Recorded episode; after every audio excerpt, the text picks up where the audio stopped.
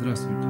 Это подкаст «Странные люди». Наверняка вы знаете кого-то, чьи мотивы и поступки кажутся вам непонятными, а потому и странными. Есть логика, продиктованная законами нашей жизни, и люди, не вписывающиеся в эту логику, очень странны. Они не боятся выразить свое мнение, защитить слабых, пойти против мейнстрима. Кто они? Странные люди. В этом подкасте мы встречаемся с общественными деятелями, активистами, волонтерами и узнаем, что ими движет, почему они хотят помогать обществу и, возможно, вы тоже захотите присоединиться. Здравствуйте, друзья! Сегодня очередной выпуск подкаста «Странные люди». Сегодня у нас в гостях Мария Колесникова. Она лидер молодежного движения общественного фонда Move Green, движение зеленых. Движение зеленых, ну да, так можно сказать. Я напомню для тех, кто сегодня присоединился к нашему подкасту впервые, что наш подкаст посвящен активизму, активистам, всем тем людям, которые стараются нашу жизнь изменить к лучшему. Один из таких людей Мария. Мы с Марией знакомы примерно Несколько лет? А, года два уже. Активно сотрудничаем тоже. Я вообще восхищен ее упорством и тем, что она делает. Польза просветительская и, как это сказать, адвокативная, извиняюсь за этот сленг. Она, я считаю, очень большая. Первый раз такое от тебя слышу, очень приятно. А, Мария, ты не против, если мы будем общаться на «ты»? Вообще не против. Маш, пожалуйста, расскажи немножко о себе для наших слушателей. Мне 31. Надо было с этого начинать. Э, я работаю в молодежной экологической организации Move Green. Э, мы занимаемся экопросвещением, работаем с молодежью, с горожанами. Э, вообще, ну, в целом работаем по Бишкеку. Ну, у нас были и есть, бывают разные проекты там, в Нарыне, в Ожской области. Но, наверное, э, я больше известна и тебе, и некоторым нашим партнерам, друзьям и горожанам тем, что мы в конце 2017 года запустили гражданский мониторинг качества воздуха в Бишкеке. Ну, что, по сути, мы сделали? Установили несколько датчиков, которые замеряют одно вещество. Это раньше и это вещество называли пылью. Ну, это мелкодисперсная пыль, очень мелкая. PM2,5 называется. А, также мы открыли эти данные в нашем мобильном приложении Abakg, и таким образом они стали доступны горожанам. В общем, все скачивайте мобильное приложение Abakg. Не совсем, подожди. Мы сейчас дорабатываем его, потому что мы хотим, э, я забегаю вперед, э, говоря о планах, что у нас будет еще больше охват, больше датчиков в конце весны.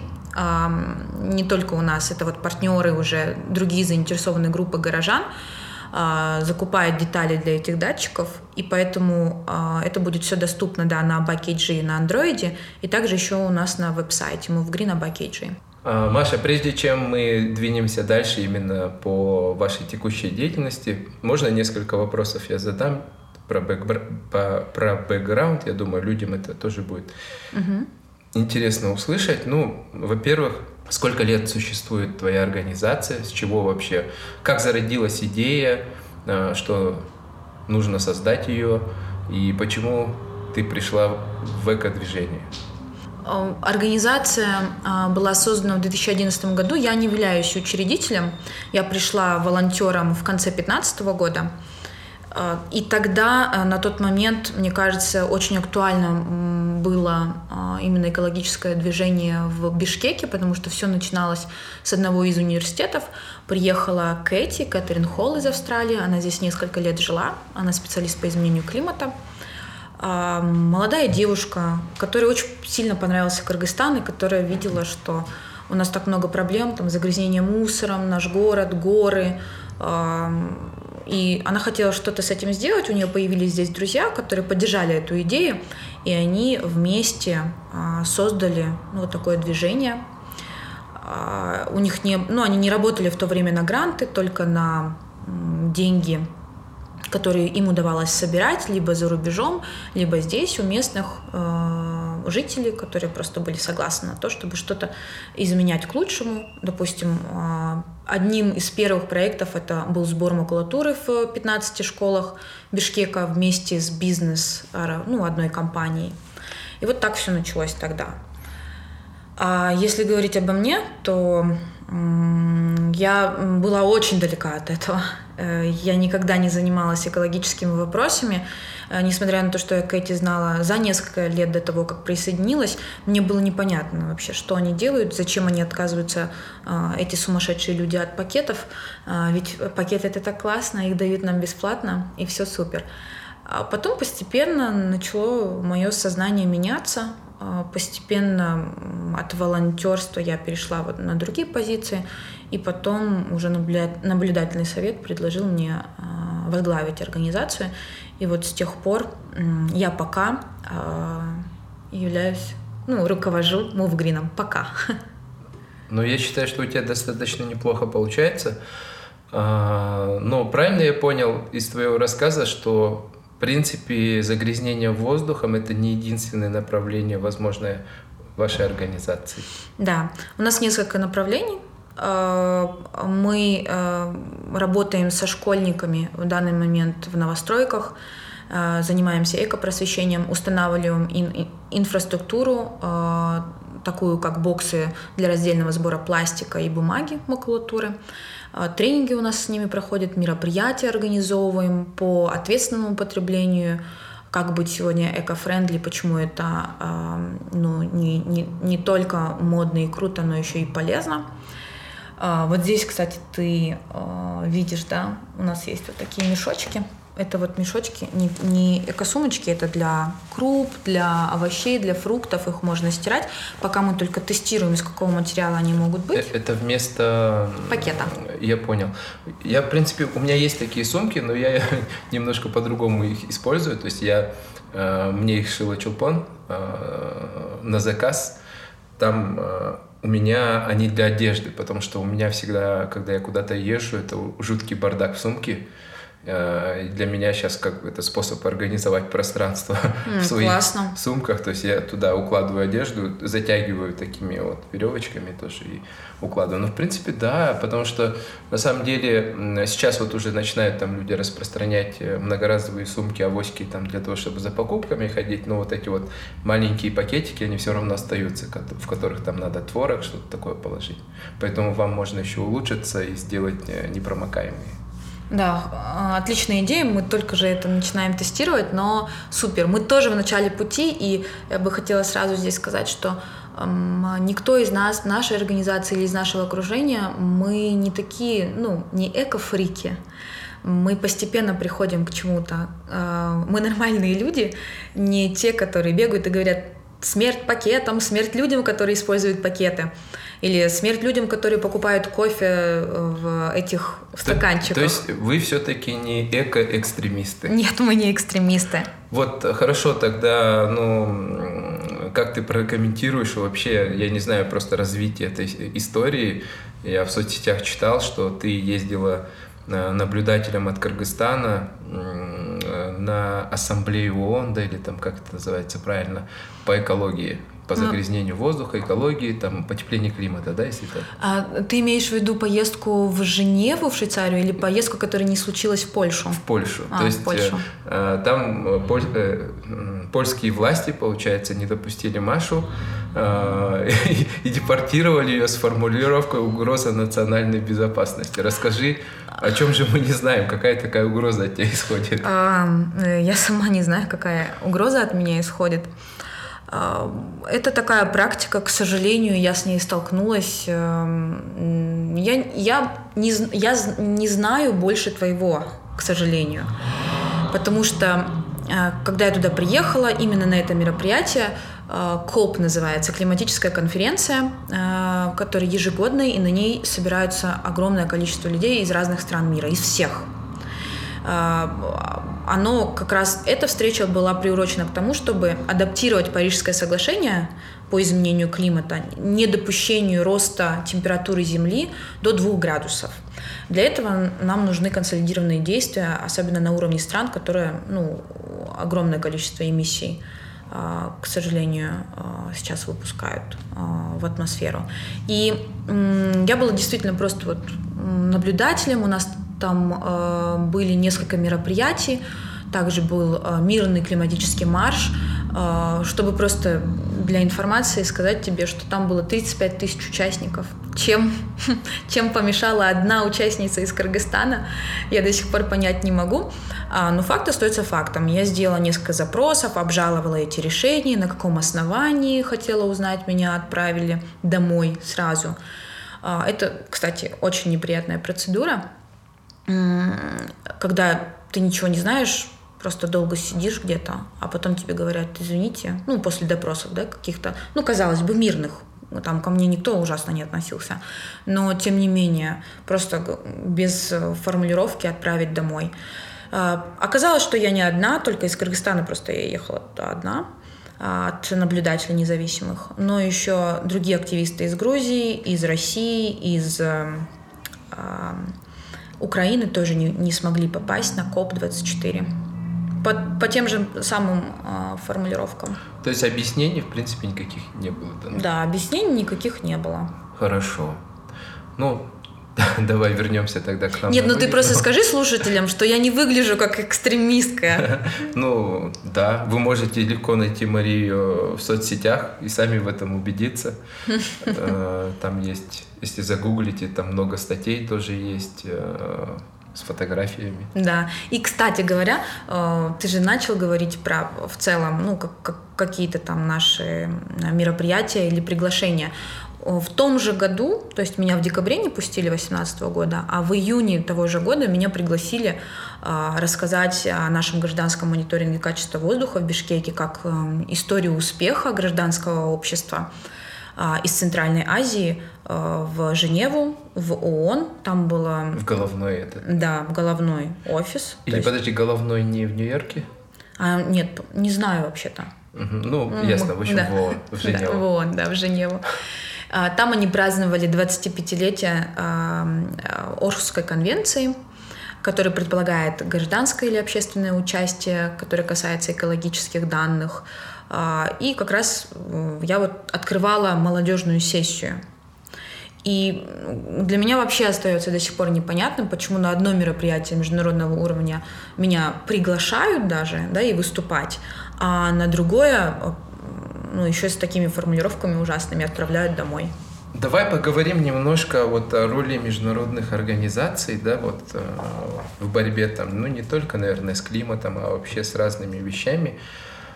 Я могу ошибаться, потому что это мое субъективное тоже впечатление такое, что, ну, такие вот большие организации, э, ну, коли мы уже заговорили про ООН, они э, зачастую стараются действовать на уровне правительств для того, чтобы ну как, у них, э, что называется, мандат такой, да, работать на уровне правительства для того, чтобы правительство принимало там определенные резолюции, там подписывало там какие-то международные конвенции, там всячески там способствовало и так далее.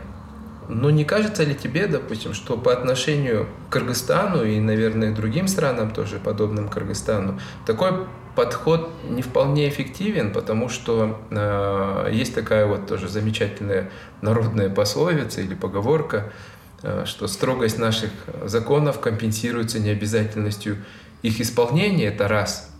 А, а второе, что вот многие вещи, да, допустим, посвященные там тем же климатическим изменениям, да, я знаю, что тоже там есть определенная критика международных организаций за их этот подход. То есть они стремятся делать какие-то конференции, круглые столы. Допустим, вот э, пример, когда у нас защиту снежного барса, да, тут делали э, в городе какую-то конференцию, выставку, там какие-то инсталляции, там открыточки выпускали. То есть мне, допустим, как обывателю совершенно непонятно, каким образом это помогает снежному барсу выжить. Я так полагаю, что ему гораздо больше помогло бы, да, допустим, если бы э, было больше проектов, э, которые бы занимались именно низовой работой, которые бы ехали на места, что-то там конкретное делали, да, там кормовую базу там для них, там работали, допустим,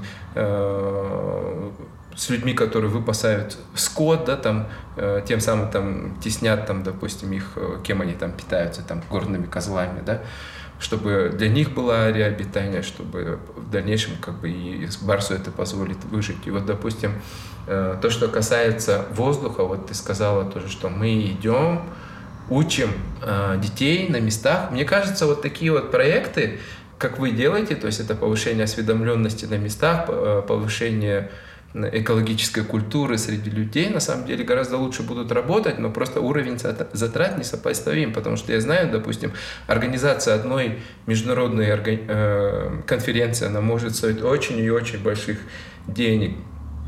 Особенно учесть, к примеру, да, что если она была в Женеве, там какие-то там звездные спикеры приглашались, может быть и не звездные, но тем не менее кому-то из них платили деньги за выступление, там супер-пупер людям. Э, всем поголовно там обеспечивалось жилье, питание, там, я не знаю, там какие-то, может быть, командировочные там и так далее. То есть э, уровень затрат очень высокий, я просто так предполагаю, что те же самые деньги могли бы пойти гораздо более эффективно. То есть э, мне, допустим, не очень понятно. Это два. Как ты это прокомментировала бы, мою точку зрения? Ну, ты хочешь, чтобы я сказала, что я... Ты хочешь, чтобы я тебя поддержала? Нет, я хочу, или... чтобы ты сказала свою точку зрения. Или просто, да, оппонировала или не оппонировала тебя. Хорошо. Да, то есть... А, я думаю, что, а, конечно, я с тобой согласна в том, что а, у таких проектов, которые касаются вот в данном случае биоразнообразия, да, с Барсом, у них другая целевая аудитория. То есть целевая аудитория в данном случае это егеря, это люди, которые живут в горных сообществах, это охотники потенциальные, это люди, э, возможно, которые ну, как чиновники, которые отвечают за сохранность, да, и за политику сохранности э, животных э, в нашей стране, ну, которые могут продавать или не продавать лицензии, допустим, да. Но э, я думаю, что вот этот мандат, он предполагает, наверное, еще то, что нужно э, о своей деятельности рассказать в стране, для того, чтобы люди более позитивно воспринимали бренд, для того, чтобы люди более позитивно воспринимали э, бренд международной организации, э, допустим, ЮНИСЕФ. Что делает ЮНИСЕФ? Я не знаю, можно в, в твоей передаче говорить? Да, пожалуйста. ЮНИСЕФ, например, да? Да хоть кого. Хорошо. Например, ЮНИСЕФ. У нас, э, ну вот у тебя как, как ассоциируется? С чем-то позитивным или нет? Это хорошая организация? А, я бы сказал, что если бы мне было позволено руководить этой организацией, определять методы и стили работы, она бы работала совсем по-другому. Ну хорошо, а вот если представим, что ты, ну вот городской житель, э, который не не активист и далек от активизма, далек от э, работы в общественных организациях или международных организациях. Ну, представим, что это бизнесмен или там офисный сотрудник. А в целом, я думаю, что у людей, а, ну, вот от разных организаций, например, как ЮНИСЕФ, а, ну, 50 на 50, либо позитивное мнение, да, потому что вроде они не были замечены ни в каких скандалах, они говорят, о, там занимаются тем, что э, пропагандируют там отказ от насилия в отношении детей, э, образование детей и так далее, да, инфраструктурные проекты для детей э, организуют и так далее. Что касается некоторых других организаций, у нас вот такое, это с политической ситуацией да, связано, у нас некое такое противостояние. Либо нас называют пророссийскими, либо нас называют э, проамериканскими. Вот когда, кстати, случился этот э, скандал с Польшей, э, в одних ветках э, и в СМИ меня называли пророссийской шпионкой, а в других э, американским агентом. То есть люди, они воспринимают все буквально. И вот здесь, мне кажется, а, международным организациям очень важно, как воспринимают люди а, их организацию в стране, в которой они работают. И поэтому они организуют конференции, на которые возможно приглашать журналистов. Другое дело, я согласна, журналистов можно везде пригласить. Можно пригласить их в горы, да, ну, например, или в заповедник, а, сделать пресс-тур, ну, рассказать им на месте, скажем так, каких результатов они добились. Э, но это все касается других подходов. Я не, я не сильна в том, а, как должны работать международные организации, есть ли у них какие-то правила, но нужно им ли выходить на какие-то инновационные форматы их мероприятий, или вот, ну, обязательно проведение, там, ну, вот как индикатор, знаешь, который стоит у тебя, там, программа на 5 лет, там, проведение одной большой конференции. Это нужно для чего? Для того, чтобы там минимум 20 публикаций в СМИ было, ну, позитивных о них. Ну, давай, в принципе, эту тему закроем, но единственное, как в конце, наверное, такой комментарий тоже оставлю, что э, в современном мире, с моей точки зрения, что э, большие СМИ на самом деле становятся не так уж и нужны уже. То есть есть, естественно, такие гиганты, которых там трудно поколебать, но э, все, что ниже, оно уже, я считаю, что процентов на 50, а то и больше, наверное, вытеснено интернетом. То есть и при желании, то есть мы э, актуальную и социально значимую информацию можем э, распространять среди людей э, просто от равного к равному. Ну, я думаю, что этим они тоже заняты. То есть, если опять возвращаясь к международным организациям, они же тоже занимаются SMM.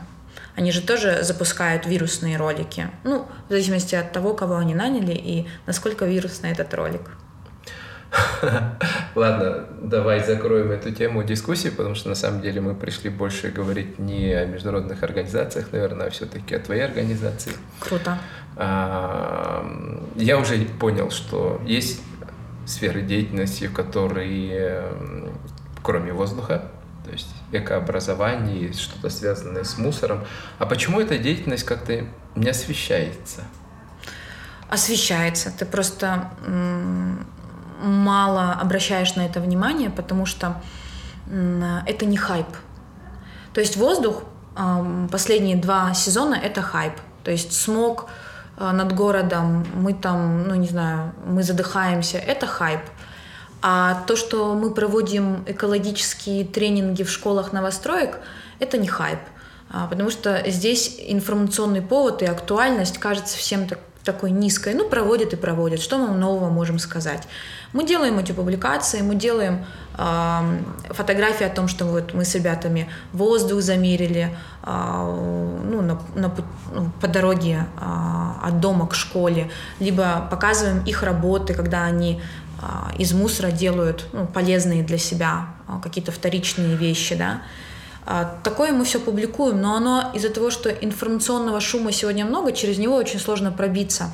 И либо темы, которые истерят, качают, а такие позитивные, ну, которые, может быть, не слишком красочные или не слишком ну, под инновационным углом освещаются – вот они как-то так проходят мимо нас. И мы видим и выбираем ту информацию, потребляем, которая нам интересна уже становится.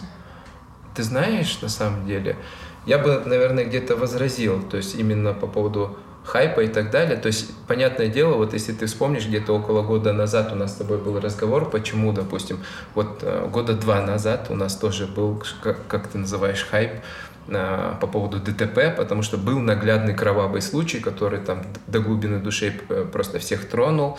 А, все СМИ про это написали, все там вытащили статистику, время от времени все это вытаскивается, но э, видишь, то есть болевой порог постепенно увеличивается у публики тоже. То есть, если постоянно вот так вот одну э, болевую точку муссировать, то есть это касается, ну, вот сейчас я говорю на примере ДТП, да, уже сейчас такой остроты обсуждения этого в обществе нет, но есть как бы напряженность все равно, потому что вот эти вот ДТП, они и раньше случались, и сейчас случаются, и они и будут случаться, но это ненормально, потому что э, с одной стороны вот как бы это все было остро, наглядно, э, как-то эмоционально все это прошло, в итоге у нас получается через государственные органы, у нас там и указы были какие-то, и комиссии создавались, да, там и, и так далее и тому подобное, но в итоге как бы все это э, на проверку оказывается таким пшиком, то есть время прошло, э, жертвы продолжают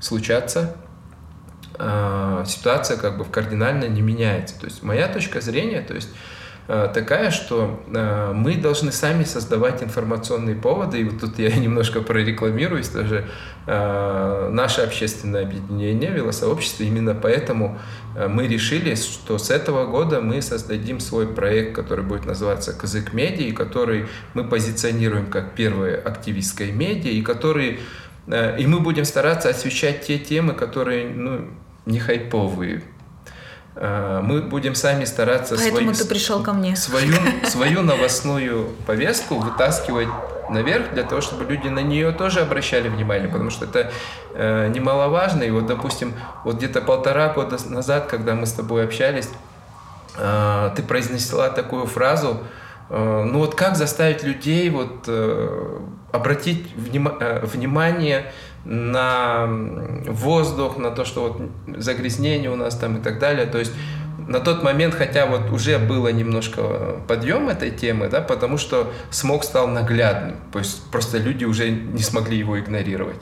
То есть люди сами тоже начали поднимать эту тему, и так получилось, что совпало, да, когда ваш этот проект по измерению загрязнения твердыми частицами начался, и так все это удачно в синергию, так скажем, вложилось, и появилось определенное сознание, в том числе и в государственных органах, потому что начали, опять же, э, приниматься какие-то указы, программы, создаваться комиссии, да, а, вроде какая-то движуха идет, но на самом деле я считаю, что мы не должны ориентироваться именно там на хайповость, не хайповость, поэтому я приглашаю тебя, Маша, что вот эти вот непопулярные темы давай тоже будем освещать, давай тоже будем раскрывать, мы можем делать видеоролики, делать такие же подкасты, вот. И через создание общественного мнения тоже мы сможем что-то изменять. Там третий вопрос, там, я совсем не согласен с, с теми методами, которыми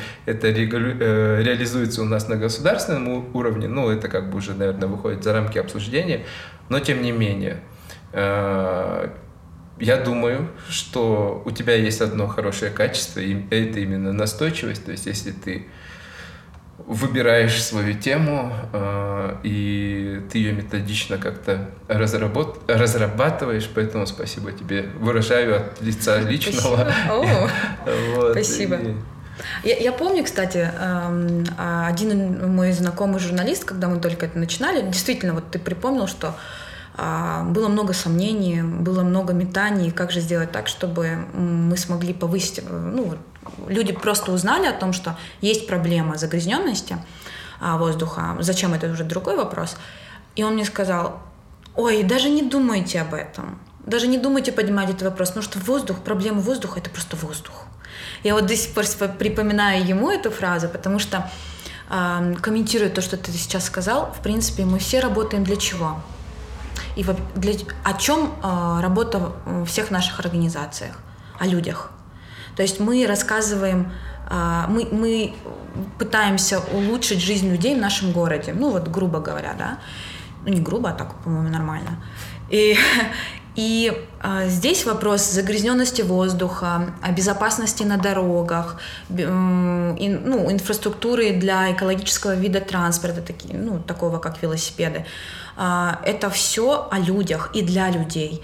И, а, может быть, пока другим непонятно, для чего мы это делаем, но это прежде всего все, вот экологический вопрос наш, нашего города, это наша безопасность и здоровье. И комфорт, да, если мы прибавляем все остальное. Вот для чего мы работаем. И если мы можем об этом, а, ну вот, так прозрачно донести понятно людям, тогда я считаю, что действительно мы будем говорить о том, что об этих темах будут говорить. Просто еще проблема в том, что мы привыкли тушить пожары, а не предотвращать их. И со смогом такая вещь произошла, да? С то ДТП есть, то же самое. С ДТП то же самое произошло. Город растет, количество автомобилей выросло, а, приоритет на уровне там мэрии отдается а, даже не автолюбителям, а просто это у нас не автолюбители, как вот Дима а, Витошкин любит говорить, потому что и ты, как а, мне однажды сказал, это не мы пересели на автомобили, а мэрия нас пересадила на автомобили, потому что нет комфортного общественного транспорта. Нет альтернативных способов передвижения. Маршрутка это получается 70% всех э, пассажирских перевозок. перевозок, да, сами знаете, какие условия в маршрутках у нас. Ну и, соответственно, люди стремятся как бы ну, найти для себя и для своих детей наиболее комфортный способ передвижения, и другой альтернативы, получается, нет. Да, маршрутки это зло. Ну вот, э, ты там вообще перестаешь чувствовать себя хозяином своего тела, оно становится общим. Так заходишь туда и думаешь, вообще...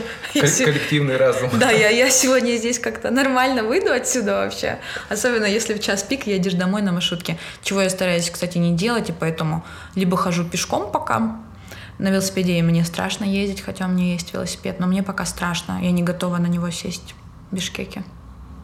Ну, в принципе, это основная причина, которая людей останавливает от использования велосипеда как транспорт. И просто я сам тоже помню в начале, когда я еще так активно не катался, и мне э, сказали, там, что кто-то там уже там несколько лет ездит на работу на велосипеде, что ненормальное, что ли. Еще зимой меняют шины. Есть такие люди, да. Вот, но тем не менее, как бы постепенно понимаешь специфику движения э, на наших дорогах. Ну, тут уж, конечно, помогает и опыт автолюбителя. Ты знаешь, э, что значит стояние пешехода у обочины и рев двигателя дизеля сзади. Да, ты же ездишь и на машине, и на велосипеде? Да. И ходишь пешком? И хожу пешком. Ну что тебе больше нравится? А, самое комфортное это на велосипеде. То есть... Э, по нашим дорогам? Да, по нашим... Вот в плане нервов пересаживаешься на машину и материшься. Вот mm. честно. На велосипеде ты более или менее спокоен. Пешком, ну, чуть-чуть долго. Если э, все дела, конечно, вот в центре, живешь в центре, это супер удобно тоже пешком. Я большую часть зимы, допустим, это я проходил пешком. Э, на машине я выезжал, наверное, максимум один-два раза в неделю. А, даже вот такой период был, у меня аккумулятор сел в холода, там два месяца вообще стояло, пока я там не удосужился пойти э, зарядить его. Угу. Ну, а вот сколько лет назад тебе пришло это понимание, что нужно прекращать ездить везде на машине, и что это некомфортно? Ну, это же не так, что бац и стукнуло просто. Постепенно? Есть, да, это постепенно. То есть э, началось с того, что я просто начал использовать велосипед, но я катался за город. Э, катался ну, больше для удовольствия, наверное.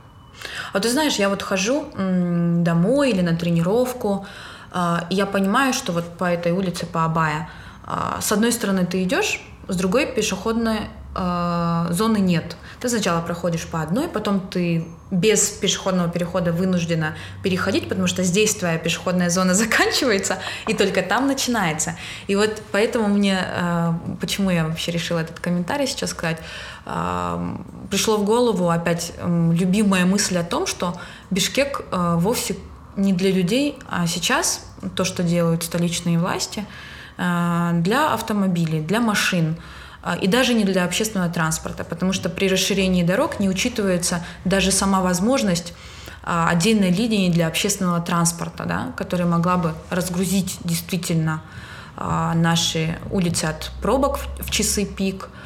И, а инфраструктура, инфраструктура для пешеходов, для, допустим, мам с колясками или вообще для людей с инвалидностью, она не предусмотрена, не предусмотрена практически нигде или где-то вообще тяп-ляп. И поэтому мне вот жаль наблюдать такие изменения в нашем городе, когда есть деньги да, а, китайского гранта на расширение улиц, которые ни к чему не приводят, то есть пробок у нас не становится меньше, а, деревья вырубаются, микроклимат становится только хуже. Я с ужасом жду лета, потому что я хожу пешком, и я просто горю, мне плечи горят, э, буквально полчаса, когда я прохожу по улицам без деревьев. Маш, такой вопрос. А, как ты сказала, вот одна из первых целей вашей организации это было просто поднять осведомленность а, в обществе для того, чтобы проблему грязного воздуха вообще начали воспринимать как проблему, потому что, как сказал твой знакомый один журналист, ну что это, воздух, просто воздух, да, там какая проблема тут? Ну типа бывает. А, что дальше? Что дальше? То есть, хорошо, общество сейчас уже поняло, и, в принципе, ты, наверное, тоже в социальных сетях встречаешься с такими вопросами. Ну, вот люди говорят, ну да, я понял, да, или поняла, ну а делать-то что? Я вот простой человек, которого зарплата там, я не знаю, 15 тысяч сомов, мне надо дом топить, чем мне топить дом, да, и как мне добираться тогда, что делать вообще? Как, как, что, бы ты сказала и вообще таким какие, людям? Не, не только таким людям, то есть как организация, что угу. вы собираетесь дальше делать в этом направлении? Мы уже делаем. Действительно, нам много таких вопросов поступает и в социальных сетях, и как бы э, я даже не заметила такого плавного перехода от того, что ты вообще не знаешь, что есть смог и что это опасно для твоего, для твоего здоровья. И переход от того, что, да блин, хватит об этом говорить, уже все СМИ об этом трендят, я уже везде только и вижу там новости, сюжеты, публикации об этом, вы уже запарили, я хочу нормально жить, скажите мне, что делать. Вот мы, э, вот стерлась эта граница, когда же наступил такой момент, когда э, люди, э, ну не все, это далеко не все. Фейсбук и Инстаграм это далеко не все население Бишкека, да. А, но зато мы там можем вот эту обратную связь получать от них. Это вот этим ценно, да. И поэтому э, практически в самом начале мы понимали, что проблема комплексная, требует комплексных решений, э, но как-то защищать себя нужно э, и э, ответственно э, потреблять ресурсы, которые у нас есть, тоже нужно. От самого простого мы делали публикации, мы делали инфографики, публиковали, распространяли их в СМИ тоже, о том, что же может сделать один человек на уровне себя, на уровне своей семьи для того, чтобы не загрязнять воздух. Это первая серия публикаций была. Туда входили такие вещи, как э, используй, если вы автолюбитель, допустим, у вас есть свое личное авто, то проверяйте э, свой автомобиль, чтобы он работал нормально. Потом э, хорошим топливом его заливайте. Ну, то есть не, я просто не разбираюсь, 85 есть, да? И 90 там с чем-то. 92 и 90... Да, 95, да? Ага. Вот, 92, 95. Ну, то есть есть эм, экологический вид эм, топлива э, стандарта, евростандарта К4 и К5, который у нас, к сожалению, в сентябре прошлого года парламент отклонил переход на этот вид э, топлива. Э, это существенно бы улучшило экологическую ситуацию, вот особенно не в холодное время года, когда основным загрязнителем воздуха являются автомобили. А, а зимой наоборот. То есть это печное отопление, это частный сектор и ТЭЦ а, больше всего. И э, вот такие мы публикации делали. Потом мы отправляем наши рекомендации и правительству, и нашему природоохранному главному ведомству, и мэрии, потому что есть вот такие срочные меры на уровне нашего муниципалитета, что мы можем сделать. Это регулирование транспорта, да, это такие примеры, как в Улан-Баторе, а, допустим, когда ты не можешь, а, если у тебя, допустим, на двойку заканчивается номер, значит, твой день среда, ты не можешь на своем личном автомобиле ездить. Или а, когда им в отопительный сезон делают бесплатный тариф на электроэнергию. Но это я уже перешла плавно к тому, что может сделать государство да, или там мэрия для того, чтобы улучшить ситуацию экологическую города ну, там, наряду с тем, чтобы не травить нас еще больше, не вырубать деревья без надобности. То, что вот как раз сейчас собирается сделать муниципалитет. Вот по поводу вырубки деревьев, а, я просто а, смотрел прямой эфир, тоже обсуждение Бишкек глав архитектуре, а, что у нас в марте планируется старт второй, второго этапа реконструкции дорог, в рамках которого будет 4000 деревьев вырублено. И вот э, была публикация на Фейсбуке от тебя о том, что часть ботанического сада по Горького вырубят, чтобы... По Каракульской, да. Да, улицу там проложить, там, потому что там сбоку такая мал- маленькая улочка грунтовая, она, по-моему, упирается куда-то я не знаю, в речку, да, кажется? Мост, ну да, там будет мост. То есть там будет угу. еще дальше прорублено. А, вот, э, ты знаешь, э, какая там вообще, какое развитие ситуации на данный момент? И, допустим, я достаточно скептично отношусь к тому, что мэрия или кто, кто-либо еще там э, Зеленхоз изменит свои планы э, по освоению, там, по реконструкции и так далее. Вот. И я думаю, что все-таки вырубка, наверное, будет. То есть э, твой прогноз, во-первых, по реализации, и второе, по последствиям для города и для здоровья горожан. Вырубки, я тоже думаю, быть, к сожалению, несмотря на то, что мы очень последние две недели вместе с еще двумя организациями, инициатива Арча, городские инициативы, работаем над тем, чтобы этого не произошло.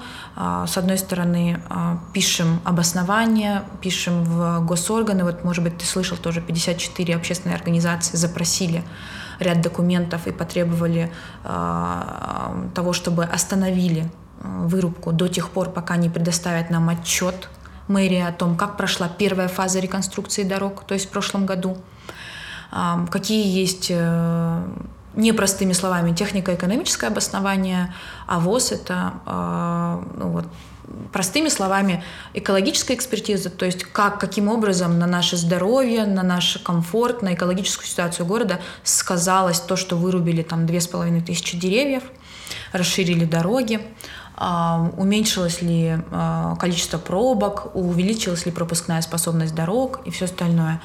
А, и каким образом экономически выгодно вообще нам это стало или нет. Вообще, я извиняюсь, что я перебил угу. тебя. В прошлом выпуске подкаста я делал соло-эпизод. Кто хочет, может по ссылочке там посмотреть.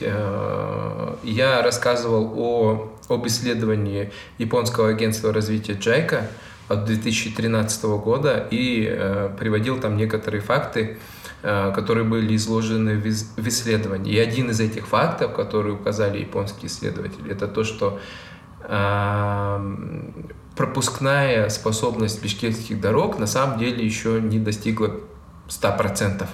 То есть они еще не заполнены полностью, а заторы, которые возникают, они по большей части возникают из-за э, нарушения правил парковки, то есть, когда там второй ряд или кто-то, э, у кого-то там пол машины там э, торчит, торчит наружу, да, елочкой запарковался. А, второе, это значит эм, неправильное управление дорожным потоком, то есть это не настроенные светофоры, там другая инфраструктура, там разметка и так далее. То есть дорожные знаки. Вот. Ну, я думаю, что ничего не изменилось с 2013 года практически. Да, машин, может быть, стало больше, потому что по разным источникам э, в городе их от 320 тысяч каждый день на дорогах до 500. То есть э, машин много, это однозначно, но э, опять-таки, вот если возьмем Тактаналиеву, скандальную Душанбинку, в прошлом году, я, я думаю, что, наверное, твои наши слушатели, они знают об этой улице. Она сейчас такая голая стала, без деревьев, была одна из самых а, зеленых улиц города.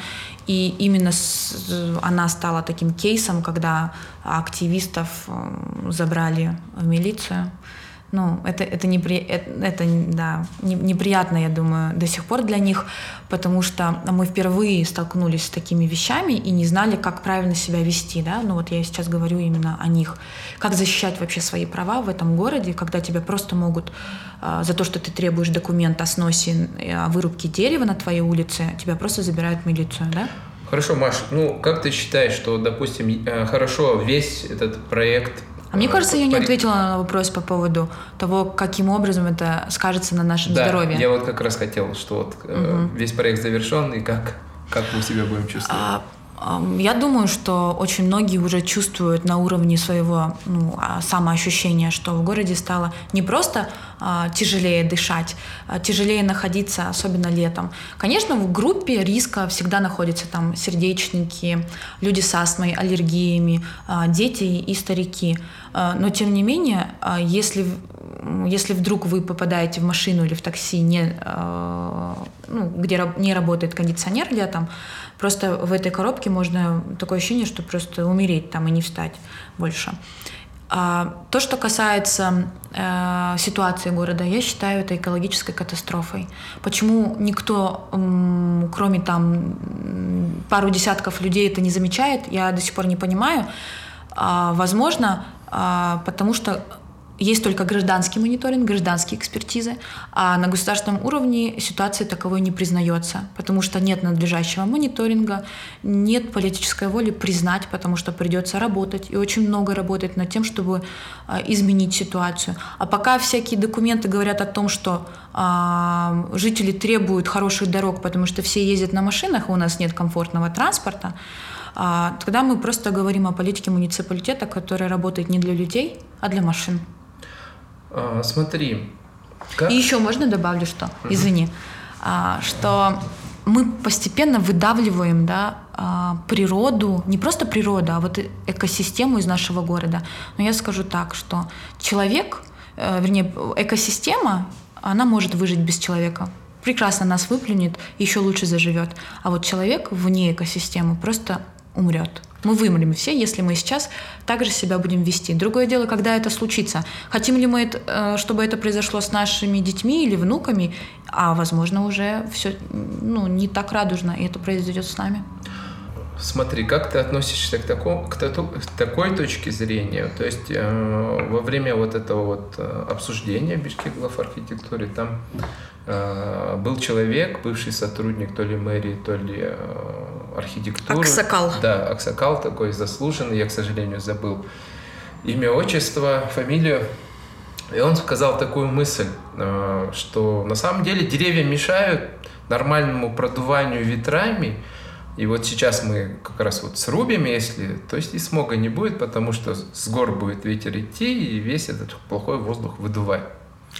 Ну, это вообще мне смешно, потому что весь тот э, вот этот легкий бриз и ветерок, который мы ощущаем в городе, он формируется благодаря зеленым насаждениям. Это миф о том, что мы чувствуем в городе э, ветер э, с гор. Это не так. То есть есть определенная роза ветров, но на уровне нашего ну, там, до двух, до трех метров мы даже этого не чувствуем. Все, что мы чувствуем, вот этот ветерок, бриз, это только от зеленых насаждений. И я скажу больше, мешают те же самые э, рекламные э, щиты. щиты. Вот да, это мешает, да. Причем здесь деревья, они прекрасно продуваются. И в целом возвращаемся к аксакалам и проектировщикам. А, мы также были после этого э, ну, заседания в Бишкек глав архитектуре на выездной комиссии в кавычках. Я комиссии это не могу назвать, потому что просто собрали людей на пресс-тур. Никто не фиксировал наши рекомендации, наши вопросы оставались без ответов. Ну, был полный дурдом вообще, что происходило. Нам решили показать самую ужасную раздолбанную улицу, которая есть в плане реконструкции на этот год, и сказать, смотрите, как будет классно, если мы это все залатаем. А, и э, проектировщик там выступал э, и говорил такие вещи. Конечно, нам нужно расширять улицу. Я у него спрашиваю, зачем? Скажите мне. Я уже всех там поспрашивала, никто мне не может простыми словами сказать, зачем нам расширять улицы в Бишкеке. Никто не может ответить. И вот он точно так же сказал мне, как зачем? Чтобы парковочные места создавать. Вот, например, здесь рядом базар. Где будут автомобилисты парковаться? И когда ты понимаешь, кто работает над проектированием твоего города, в котором ты живешь, тогда становится все логичным. А, когда в приоритете интересы автомобилистов, тогда мы получаем именно тот город, который получаем. А, я как-то слышал еще такое мнение, по-моему, его говорил Дмитрий Переяславский, руководитель фонда Ирстан. Ирстан, да, что на самом деле у нас здесь в Бишкеке Э, климат полупустынный. Верно. Что все имеющиеся сейчас э, зеленые насаждения, они были посажены человеком, выращены все эти скверы, сады и так далее, там озеленение улиц э, в советское время, соответственно. И именно тогда город Фрунзе стал считаться городом-садом, зеленым городом, то есть и была такая союзная репутация у него. То есть сейчас в принципе, уже можно сказать, есть статистика, что, ну, естественно, что население увеличилось, из-за этого тоже цифра поменялась, там количество квадратных метров на, э, на человека сейчас очень низкое, по-моему, 4 квадратных uh-huh. метра, да, то есть получается, э, мы недополучаем вот этого вот чистого воздуха, то есть по идее, то есть если бы э, нормально это такое планирование было, то мэрия бы у нас занималась, наоборот, там, каким-то озеленением, созданием новых скверов там, и так далее. Но сейчас вот мы, получается, откатываемся обратно к такому полупустынному климату. А, я не знаю, исследовала ли ты этот вопрос или нет, но как ты думаешь, что вообще, какие это может иметь последствия и на воздух, и в целом на здоровье тех, кто живет сейчас здесь? А, деревья в первую очередь э, выполняют функцию увлажнения воздуха. А, очищение воздуха. А, вот Дима Витошкин, эколог, он называет даже деревья не легкими города, а печенью, потому что выхлопные газы именно, есть такие специальные породы деревьев, виды, вернее, а, которые выполняют эту функцию. Кроме того, они создают микроклимат. Вот этот ветерок, про который я тебе говорила, очень приятно находиться вот в тени летом жарким. Кроме этого, кислорода они не создают, сразу скажу. То есть весь тот кислород, который мы дышим, это, представь себе, а, это все еще а, с океана дует. Потому что, а, да-да-да, у Витошкина, если будешь брать интервью про подкаст, обязательно спроси у него. Повторяй его слова, Витошкин, если ты слышишь. И если этого всего не станет, мы, ну, мы просто таким жарким, раскаленным воздухом не сможем дышать. Если ты помнишь, городские инициативы а, ходили с тепловизором летом, даже это было в сентябре, в начале сентября, и они сделали фотографии в тени а, раскаленности дорог или ну, просто зданий. Где есть зелень. Да, где да? есть зелень и где нет зелени. Угу. И э, такие были цифры, там, где нет зелени, было плюс 70 градусов. А, то есть к чему вот мы стремимся? Изменение климата на лицо. Ты, ты, ты знаешь, что вот только в Бишкеке а, за последние 10 лет температура Бишкека увеличилась на 0,35 градуса. Это очень много. Если мы говорим в глобальном контексте, что сейчас мы не хотим допустить а, увеличения температуры до полутора градусов, потому что это уже будут катастрофы, изменения а, необратимые, да, катастрофы, а, которые нас ждут – то тут э, понятно, что жизнедеятельность наша не приводит ну, к мира, ну, скажем, к созиданию, а только разрушает ту инфраструктуру, которую мы сегодня имеем. А, Маш, знаешь, вот почему некоторые люди тоже вот э, в социальных сетях мы говорили уже о том, что а, ну, говорят, ну все, хватит, мы уже знаем там о том, что есть проблема там и так далее, как бы, ну, что от этого изменится и так далее. То есть угу. существует э, некая такая перегруженность негативным угу. контекстом. Да. А, ну бы, что делать? Мы в такой стране живем. Тяжело жить, осознавая, что как-то так, что что-то не очень хорошо, хорошее творится вокруг. А, ну вообще что-то позитивное есть? Конечно. Позитивное уже то, что мы э, отсюда никуда не уехали. Мы активисты, мы люди, которые хотят сделать город лучше, а, люди, которые а, имеют образование и не уехали, да, бизнесмены, которые развивают э, нашу страну и наш город. И э, я уверена, что это все неспроста, и это приведет к позитивным результатам. А, позитивные изменения заметить довольно-таки сложно. Ну вот как-то когда ты окидываешь все таким взглядом депрессивным, и когда тебе постоянно говорят, а, и, а, ну вот, везде ты слышишь о том, что все плохо. Но тем не менее, мы же пока выжили здесь, Значит, э, и, и есть уже сформированные сообщества вокруг этих тематик. Это эксперты, которые помогают там, властям, делают аналитические записки, помогают документально лучше разбираться в этом. Мы понимаем, что кризис у нас сегодня, да, не все чиновники понимают вообще, ну, что делать, как, какие эффективные решения принимать.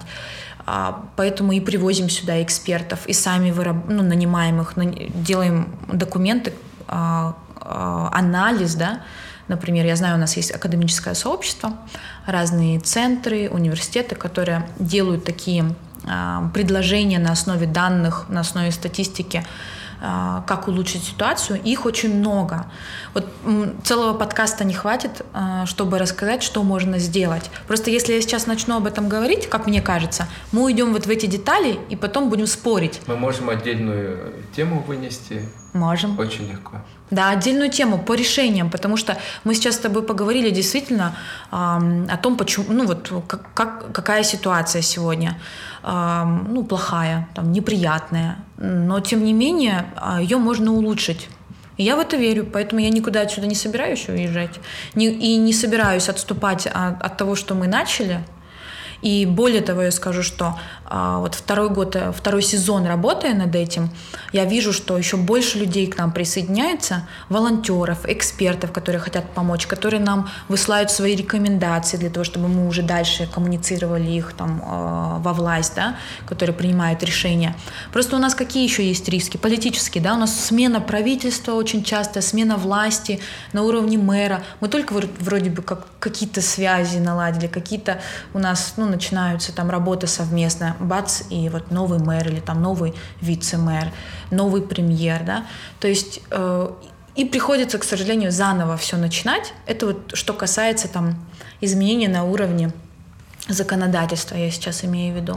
Правильно ли сделал вывод в том, что все-таки пути к улучшению ситуации это через консолидацию именно общества, гражданского общества и э, совместная работа в этом направлении. А, все верно, потому что э, тоже часто видим такое, ну, видим, читаем такие мнения о том, что как ты правильно сказала, вот у меня 15 тысяч зарплата, и я вот как э, топил углем, так и буду топить.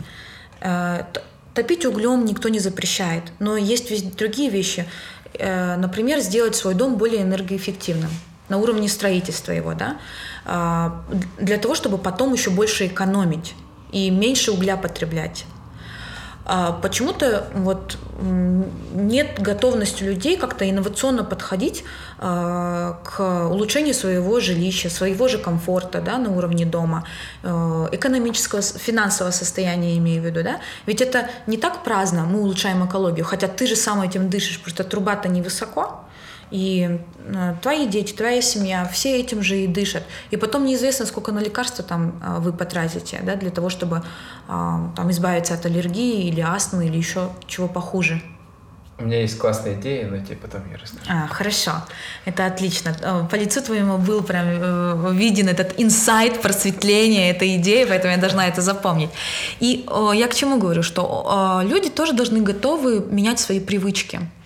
Конечно, сейчас вот, да, а это все должно э, быть постепенно, но ведь есть такие люди, которые уже, имея автомобиль личный, а, они знают, что им пройтись там 300 метров э, до столовой в обед покушать. Они садятся на машину для того, чтобы одному человеку туда поехать. Да, покушать. я признаюсь, я сам раньше такой был. Ну вот видишь, ну ты же поменял свои привычки. Но если тебе кто-нибудь бы пришел, допустим, там, я не знаю, сколько лет назад, там 5 лет назад, и сказал, ну-ка все, это вообще все плохо, зачем ты так делаешь, ну-ка прекращай.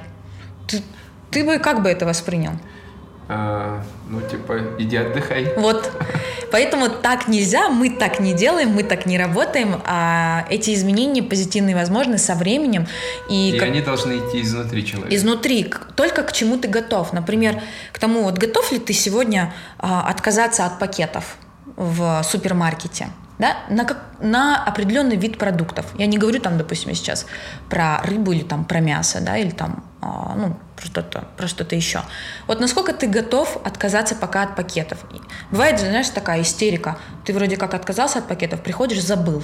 Ну, первый раз, там, второй раз. У тебя истерика, что же делать, что же делать? Я на первых порах вообще настолько себя э, самобичеванием занималась, что я просто брала все в руки и вот так вот несла. Но я понимаю, что это, ну вот, совсем нереально так делать. И лучше постепенно, постепенно приходить именно к тому, на что ты сейчас готов или готова. А при Советском Союзе э, ходили все э, сеточками и авоськами, а пакетики стирали. Да, а между прочим, эти сетки и авоськи сейчас снова в моде.